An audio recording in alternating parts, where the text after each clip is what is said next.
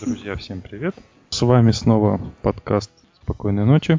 Сегодня в студии я, Николай, Роман. Всем привет.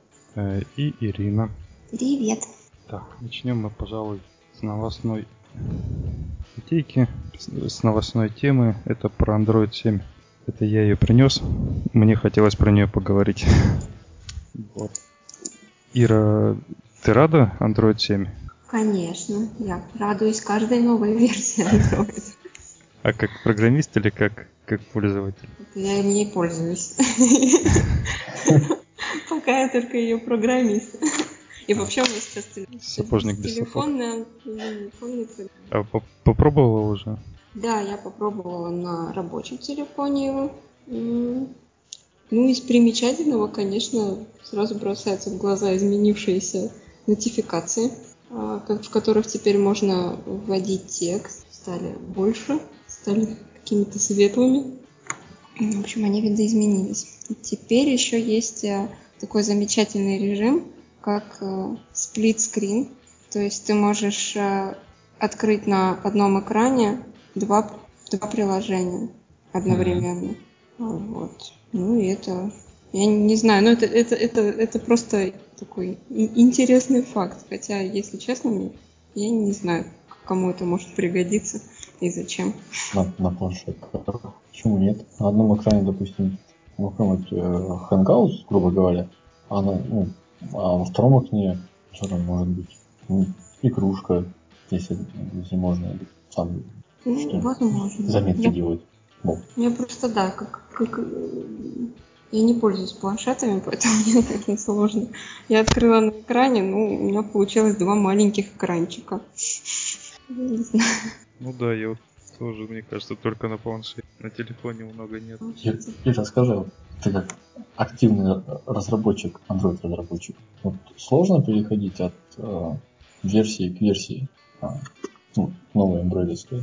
Ну, допустим, вот в, конкретно в этом случае что-то прям такое принципиально поменялось, или в принципе, ну, все то же самое, добавились новые фишечки, и теперь ты можешь использовать. Нет, ну вот, вот, вот э, бывают версии, как, например, когда Google ввели э, возможность, э, дали возможность пользователям э, выбирать, какие пермишины давать э, приложению каждому. Там, конечно, пришлось э, ну, серьезно дорабатывать приложение, потому что ну, пользователь мог в любой момент отключить э, локацию, к примеру. И ты должен это, корректно с этим работать, корректно у него спрашивать э, разрешение использовать эту локацию, потому что по умолчанию все разрешения выключены. То есть ты должен в процессе знакомства пользователя с приложением спрашивать у него а, разрешение сделать то-то. Сделать другое. Ну, то есть, да, это, это интересная доработка, но с другой стороны, ну, для пользователя, наверное, это здорово. Вот для меня как пользователя прям было классное нововведение. А в текущей версии, ну вот да, с сплит-скрином нужно поработать, потому что а, потому что, ну, это верстка приложения, она может как-то себя некорректно вести.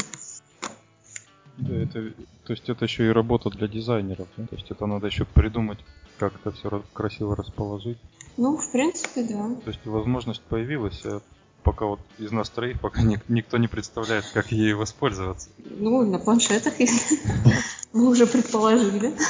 Но, в принципе, там вроде как можно в приложениях прямо запретить использование этого сплит-скрина. То есть, если ты пока не готов как разработчик это поддерживать, ты можешь просто, просто сказать, что твое приложение это не поддерживает.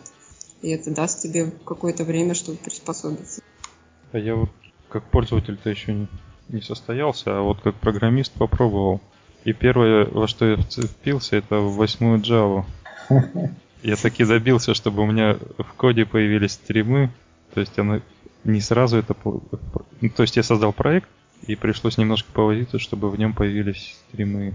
Ну, на самом деле это в итоге с перформансом, я думаю, может э, не очень хорошо получиться. Почему?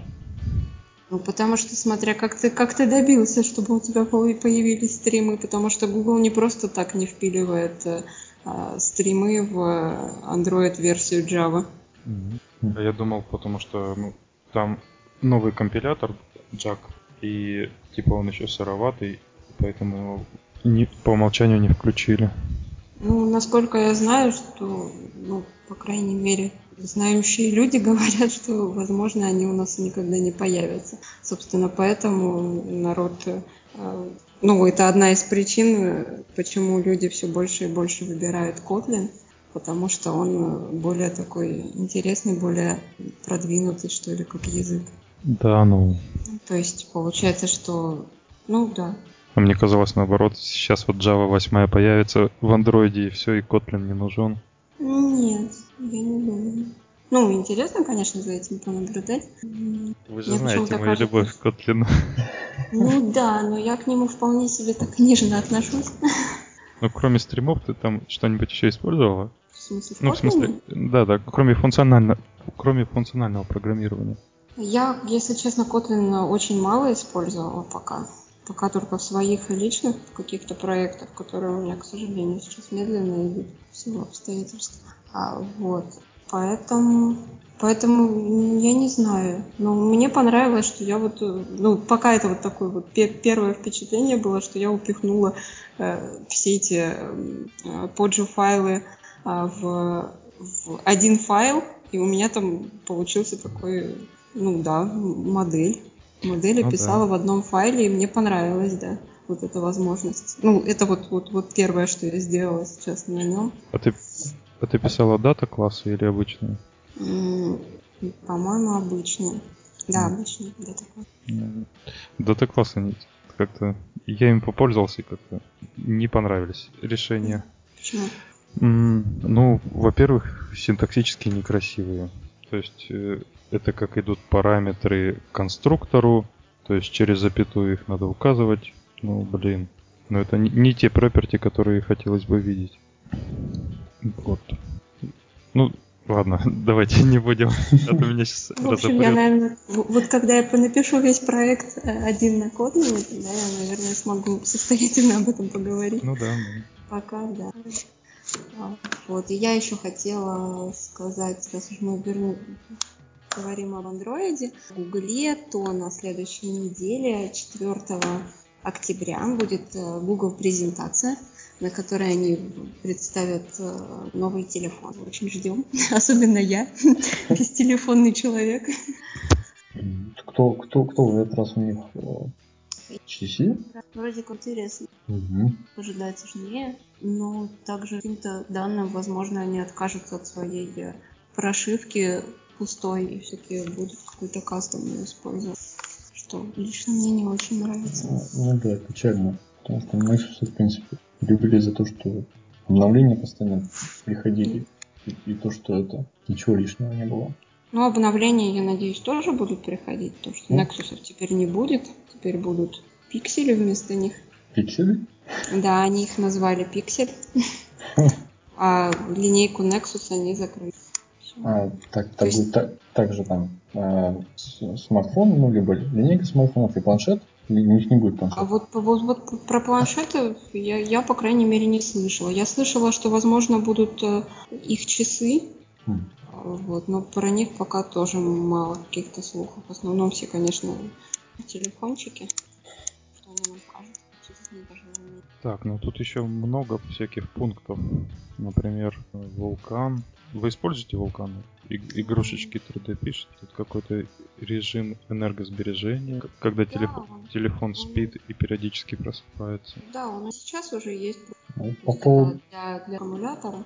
Но по поводу вот этих режимов энергосбережения, уже, по-моему, последние 4 года с выходом там каждого андроида, а, у, у Sony каждый раз у нас новый режим энергосбережения. Еще круче, чем, чем был. Еще больше сберегает. Ну, потому что они, видимо, активно над этим работают, чтобы таки убить окончательно тот анекдот про лес и андроид. Что было. Так, а, смайлики с разными цветами кожи. Так, ну ладно, давайте дальше. Закроем. Так, следующую тему, следующую. Ну давай сразу продолжим телефончики. Твою тему, Ир. Давай. Ну и уже на самом деле две недели назад стало известно, что Google закрывает свой проект ARA. Вот. Помнится, мы в этом же подкасте обсуждали Дима очень-очень-очень ждал этот проект. Ему казалось, что это будет очень интересно. И, в принципе, они уже объявили, что вот э, буквально осенью они должны были, ну, должны, должны были презентовать их, но в итоге они их э, закрыли совсем. Вот. Не очень-то понятно почему. И не очень-то понятно, будет ли кто-то другой э, продолжать этот проект. Но Google больше им заниматься не будет. А что-нибудь-то выпущено было? Я вот кроме, кроме как того, что они собирались выпустить, не видел. были. Прям рабочие прототипы? Не, они, по ним, по-моему, представляли, ну, я помню, была новость, что э, был прототип рабочий. Ну вот, вот они прям должны были чуть ли не сейчас их начать продавать. И. Не, ну, ребят, вспомним историю с Google Glass, которые активно раскручивались там столько ну, шум. Google Glass все-таки же поступили в продажу. Да, они поступили, но, ну, в принципе, Google признали, что продукт еще сырой, что еще рано. Ну, это... Но при этом они его не закрыли. Нет? Они его про... Нет, они его просто приостановили, и они обещали, что они сделают из этого что-то новое и интересное. Угу. Вот. Ну, только просто не сейчас, потому что, видимо, сейчас не очень готовы к этому по идее, они не совсем. А тут он мне прям, прям все, мы не будем больше это делать. Ну, ну, может, мне удалось э, договориться с производителями, ведь одно дело э, ну, там, реализовать идею в жизнь, другое дело еще наладить выпуск, ну, стандартизировать, э, сказать, все это дело, все комплектующие, наладить их выпуск. А это, по-моему, прям очень сложная задача. Ну да. Наброшу. А вот, а вот мне с самого начала казалось, что это бредовая идея. Ну, потому что реально тут батарею делают встроенной, телеф... из телефона убирают заднюю крышку, делают все на болтиках. А, а вот в этом проекте в Ара там получается куча контактов, куча швов. То есть это все будет место сжирать. Мне кажется, это не, не то, к чему мир стремится. Ну, собственно, это и было интересно, как они сделают потому что визуально выглядели вполне себе компактными телефоны. Хотя да, мне, мне, мне вот интересно было, как они будут не отваливаться, если честно. Но я не знаю, как-то это вот на всех этих э, рендерах, картинках, как-то так шаткая такая конструкция. Такое ощущение, что придется так, я не знаю, заматывать чем-то чтобы это не рассыпалось при ударе от, об асфальт. Как в комплекте с каждым смартфоном скотч, да? Нет, а, а, кстати, интересно, ведь действительно, как бы, телефоны, они часто, часто падают. А когда телефон состоит из кучи разных частей, то, наверное, это для него серьезнее, чем для обычного корпуса. Серьезнее для, для человека. Собирать то ли батарейку телефон, то ли камеру, там, процессор. Ну, сейчас батареи уже не вываливаются. Сейчас уже не, не, не так просто достать. Я просто, когда телефон мой сломался, вспоминала, как мы раньше э, доставали батареи, как мы могли их легко поменять в случае чего. Сейчас уже, по-моему, ни один э, телефон так не разбирается. Ну, меня еще это напасть не настигло. У меня еще легко крышечка снимается. У тебя сколько лет телефону? В этом году было три. Хотела пошутить, что у меня что-то в этом году просто у коллеги э, тоже трехлетний телефон и тоже с батареей сломался. Угу. И это... моему тоже было три года. Угу. Я думала, что это, знаешь, такой трехлетний лимит, три года и все. Кстати, на самом деле интересно, потому что у нее был э, пятый Nexus, и они в этом, в этом году перестали обновлять на седьмой Android. Похоже, все. Вот, я надеюсь, мой еще послужит хотя бы годик. Он мне сильно нравится. Интересно, кто теперь, ну, кто-нибудь примет эстафету в проекте Ара? Или проект, в принципе, совсем умрет? Ну, вот так и на самом деле непонятно. Ну, будем ждать новостей. Ладно, давайте. Следующая моя тема это про Java 9, блин, хотел сказать Android. Java 9 deprecated как это слово читается? Enhancement. Так, ну, в общем, смысл в том, что у Java поменялась политика, э, по которой она вы... отрезала от себя лишние куски, то есть деприкейтила какие-то части своего API. Раньше, если верить Алексею Шапилеву, политика была такая, что мы не удаляем ничего, просто помечаем, что не рекомендовано. А сейчас э, прям будет то, что вот как, как у всех нормальных людей там, если пометили, что не рекомендовано, то типа через несколько версий удалим. Либо как-то по-другому. То есть заменим там или используйте что-то другое. И в связи с этим поменяли э, аннотацию deprecated. Раньше в ней не было ничего, или я ошибаюсь, что-то не было. Нет, не было ничего. То есть она была как флаг.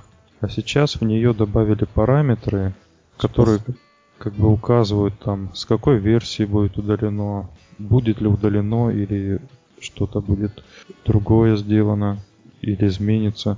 В общем, э, вот сама аннотация стала более информативнее. Вот такой смысл. Ну, Здорово, наверное. Ну как, теперь, чтобы а, обновить Java, на которой работает какой-нибудь ну, старый проект а, в каком-нибудь Enterprise, вот надо будет сто тысяч раз подумать. А вдруг там какая-нибудь функция, которую это задепликетили и удалили.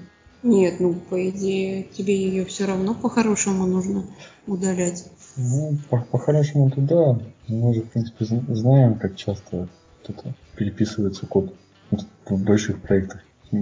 Он там годами пишется, потом еще лет 10 поддерживается. Ну, получается, это раньше была политика такая, что все для пользователя, да, то есть для Мгм. разработчика, чтобы ему было комфортно, и поэтому шли на такое, что API, API никогда не меняется и всегда обратно совместимый.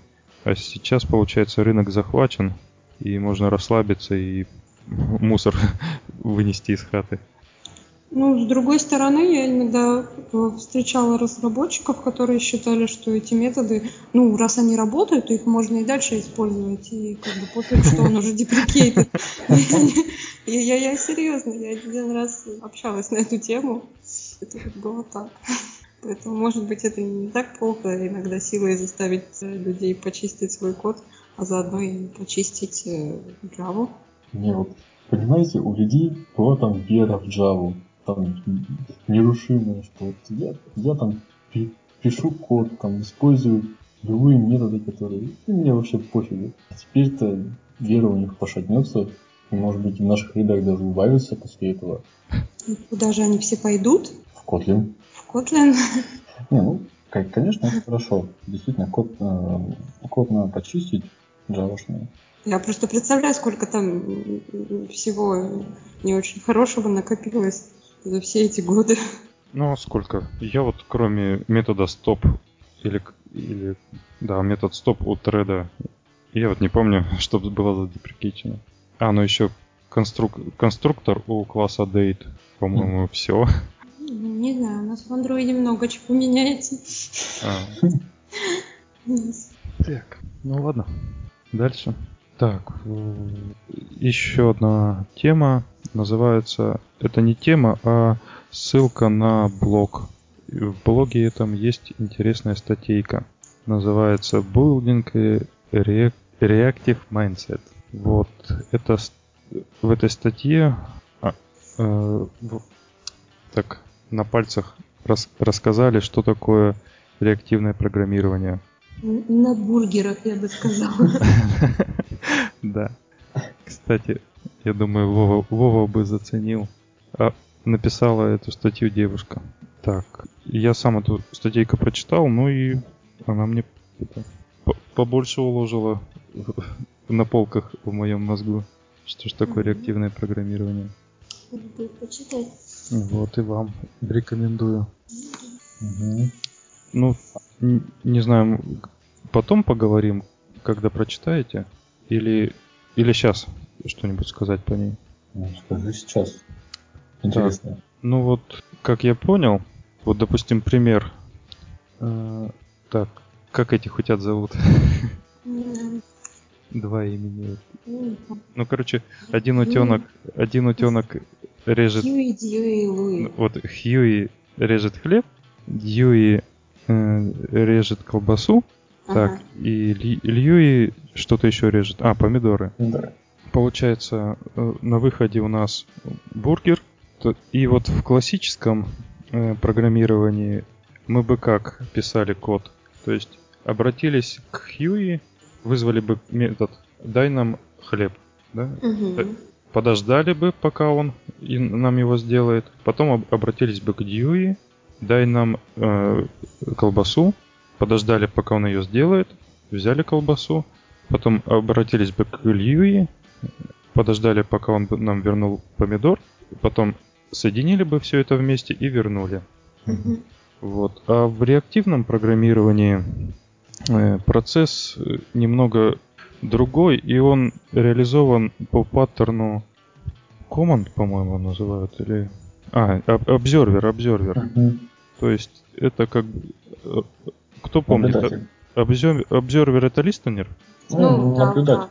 да. Да. Ну, То есть э, мы Хьюи даем такую инструкцию, когда ты сделаешь бутерброд, передай его, ну, сделай вот это. То есть мы бы писали такой код. Когда Хьюи сделает бутерброд, обратиться к Дьюи или... Ну, блин. Тяжело объяснить. То есть здесь уже э, процесс не на ожидании, а на ком- таких вот Уведомление. уведомлениях, да. То есть мы пишем код, который отработает, когда что-то произойдет. И вот э, вся вот эта задача выстроить вот цепочку из обор- обработчиков. То есть а, когда... то, есть, Мгм.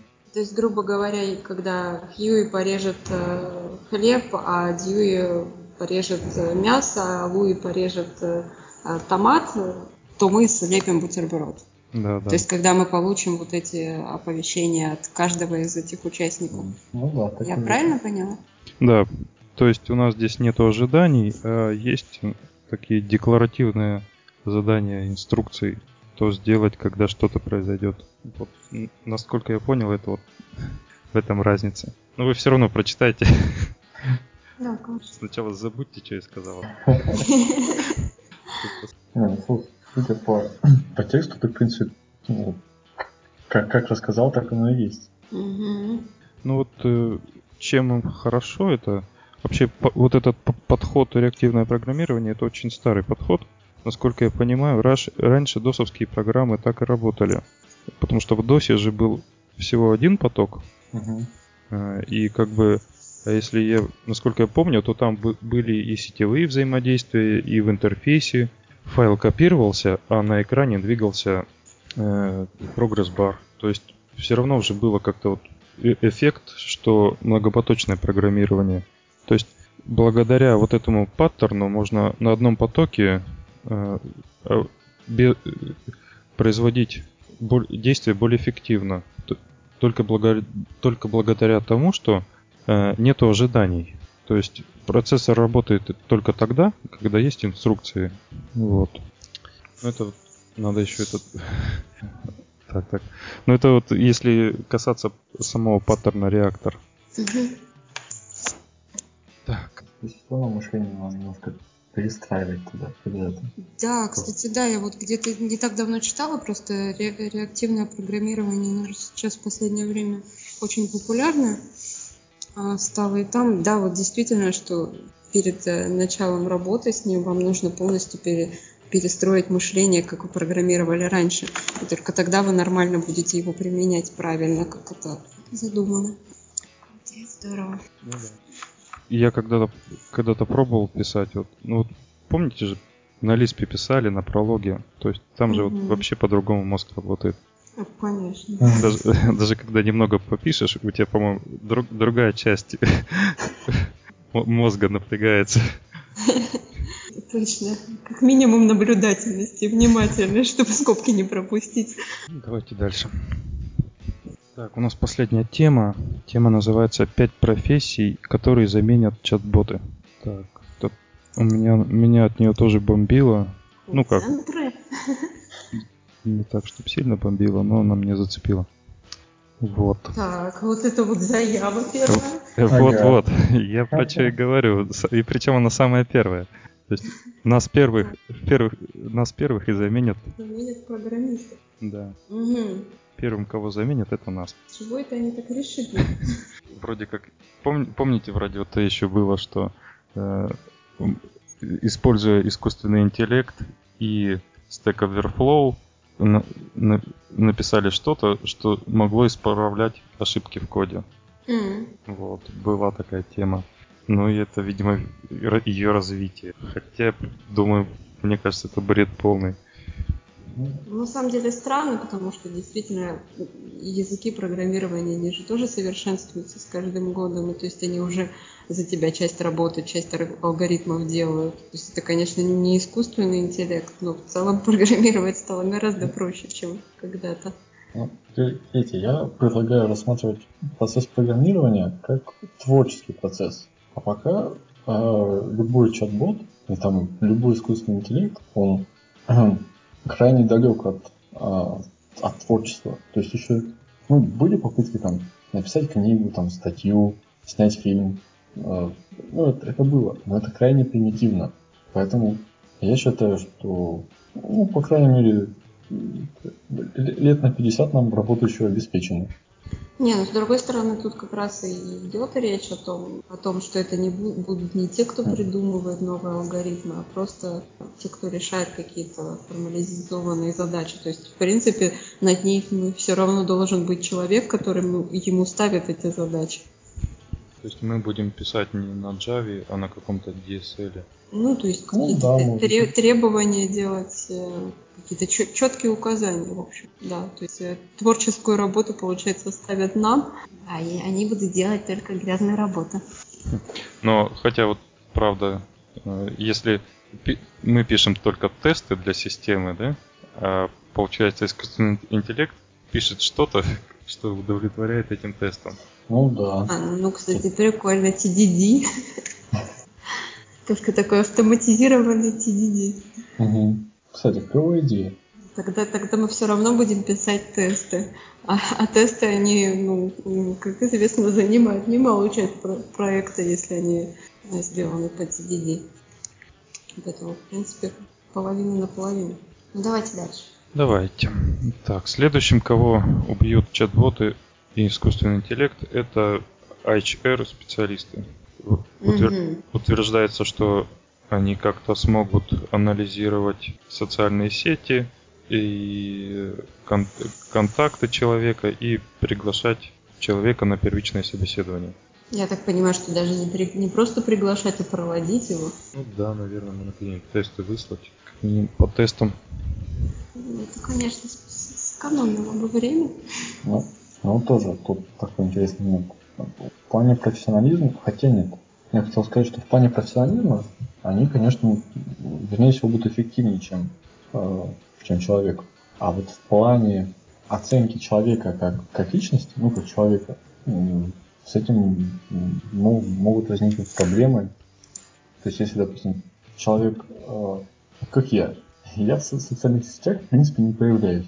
Я использую там Google Plus, чтобы это, ну, кинуть фотографии красивые смотреть, все такое. В общем, а, допустим, меня бы такой чат-бот ну, никак бы не мог оценить как, как человека, там, может быть, каким как профессионала на LinkedIn ему собрал, собрал, собрал, собрал бы информацию. А что дальше? Нет, ну текущие HR-специалисты, они в принципе так и делают. То есть они смотрят, где ты учился, пролазят по всяким LinkedIn, там, Headhunter и другие социальные сети и Ну. ищут, ищут кандидатов, и их уже, им уже пишут. Всег- ну, Вот, то есть, в принципе, это-то они могут делать и боты.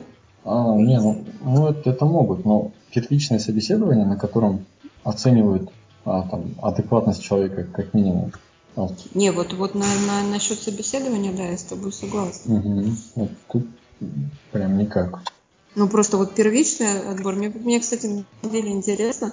А, Ашеры, они, наверное, очень-очень много времени именно вот на это, чтобы прошерстить э, социальные сети и найти людей, подходящих э, под их вакансии. И еще написать им письмо. Но письмо они иногда пишут фастом, даже не удосужившихся записать имя. Но еще ведь не у всех есть социальные сети. Ну да, но на самом деле те, те, те люди, по моим наблюдениям, у которых нет социальных сетей, они ищут работу себе сами. А потому что если ты хочешь, чтобы нашли, то ну, тебе придется все-таки про, про активность. Ну, то есть, либо по знакомству тебя куда-то позовут, ну, то есть, зная, что вот я работал с этим человеком, и он, наверное, клевый, и могут посоветовать тебя, либо через соцсети, но как, ты, как тебе иначе узнают, что ты есть. Давайте дальше. Ну да, тут вот еще написано, что такие боты уже есть и уже в каких-то используют, уже, в это, уже начали отбирать хлеб у этого человека. А, я, можно я немножко в сторону отойду? Просто э, недавно читал статью, типа, что большинство чат-ботов, которые там, э, используются, ну, как минимум, там, для заказа пиццы и все такое, это на, на самом деле э, на текущий момент фейк. Потому что э, за чат-ботами в большинстве случаев сидят реальные люди, которые э, принимают заказы, которые там исправляют ошибки чат-ботов, то есть э, выполняют, грубо говоря, 80% работы, вот той работы, которую должен был выполнять чат-бот. Хм, интересно. Я стараюсь найти эту статью. А, да, да, найди, мне интересно, почему они не справляются. Окей, давайте дальше. Так, следующий это офис-менеджер. То есть это вот те люди, которые сидят на телефоне, звонят клиентам, которые уже, уже заключили договора с компанией, и, и ищут новых клиентов, я так понимаю. Нет, Коль, тут написано, что это те, кто подходит к планированию офиса. То есть э, заказ всякой воды, билетов, командировок, оформления. А, -а, -а. То есть это, это, это не, не с клиентами они общаются, там смотрят за именно какие-то офисные внутренние нужды решают. Организация рабочего процесса только. Ну, нет, скорее. Это же не рабочий процесс, это скорее часть, часть функционирования офиса как такового. Mm-hmm. Ну да. А интересно, а как, как, как он должен следить? Он должен следить как-то офисные какие-то принадлежности заканчиваются, что бумага в принтере закончится, или ему только будут э, присылать все равно задачи, закажи бумагу, и он это будет делать. Ну, вполне вероятно. Ну, есть Может быть, это они имели, имели в виду, что будет умная кофемашина? Кофемашина это хорошо. Так, ну я так понимаю, что это должно быть прям если вот загрузка офисных принадлежностей, оформление командировочных и прочее, то это прям техника должна быть соответствующая. Даже? Ну, да, то есть либо, либо это будет какой-нибудь э, терминал, которому чисто будут сотрудники какие-то задачи отправлять, либо он должен все-таки следить за всеми компонентами офиса, чтобы определить, где что закончилось. Это уже сложнее. Маркетолог-аналитик, кто-нибудь знает, кто эти люди? Видимо, они уже не очень нужны. Ну, я так... А. Тут написано, что анализ массивов данных, э, принятие решений, агрегация, сведение отчетов, принять... Ну, разве этим не высшее руководство занимается, нет? Ну, менеджеры. Нет, такого чат-бота не появится.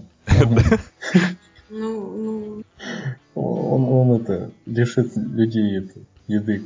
Не, ну в целом это очень сложно. Ну да. Анализировать поведение пользователя. Если, если это хотя бы упростит жизнь менеджерам, то уже будет здорово. Нет, представляете ситуацию? А, это, вызывает начальник все там менеджеров.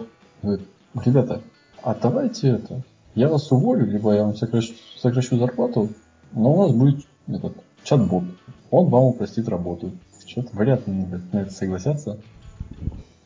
Нет, ну, ну опять же, им же кто-то должен будет руководить. Не будет же машинка просто сама по себе работать. Вместо, получается, придется вместо менеджеров со средней зарплатой нанять инженеров с зарплатой выше среднего. Не, ну, кстати, кто-то должен будет анализировать то, что она анализировала.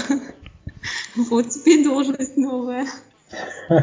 А человек, я понимаю, сознанием программирования. То есть, в принципе, мы как программисты это, всегда будем работать обеспечение. Ну да, хотя бы картриджи менять. Так, ну вот последний, кого прибьют, чат-боты, это оператор колл-центра. Мне кажется, это в первую очередь. Да. Ну вот с этим еще как-то как-то еще более-менее согласен. Да. С этим, да. Ну и это уже, по-моему, это уже давно происходит. В том смысле, что всякие звонилки, они сто лет, сто лет как есть. Но на самом деле они действительно, когда, по-моему, Microsoft представляли своих ботов, они описывали этот процесс, как э, у тебя будет такой ассистент, э, который а, будет делать тебя такие работы, как э, заказ билетов, к примеру. Причем он будет, э, то есть у тебя будет ассистент, если тебе нужен, ну, ты едешь э, куда-то в командировку, к примеру, он связывается с ботом, к примеру, отеля, в котором должен остановиться, и они уже вместе, то есть бот с ботом договариваются о том, о, о бронировании комнаты. То есть, в принципе, да, это вот такое, А, а- а торговаться они могут? ну, в зависимости от отеля. Ну, блин. Ну, ну что, все? И отключился. Все, все- всех порешили. Вроде. Ну как? Так, ну ладно, не будем затягивать. Всем спасибо, всем пока. Спокойной ночи. Ну, иначе.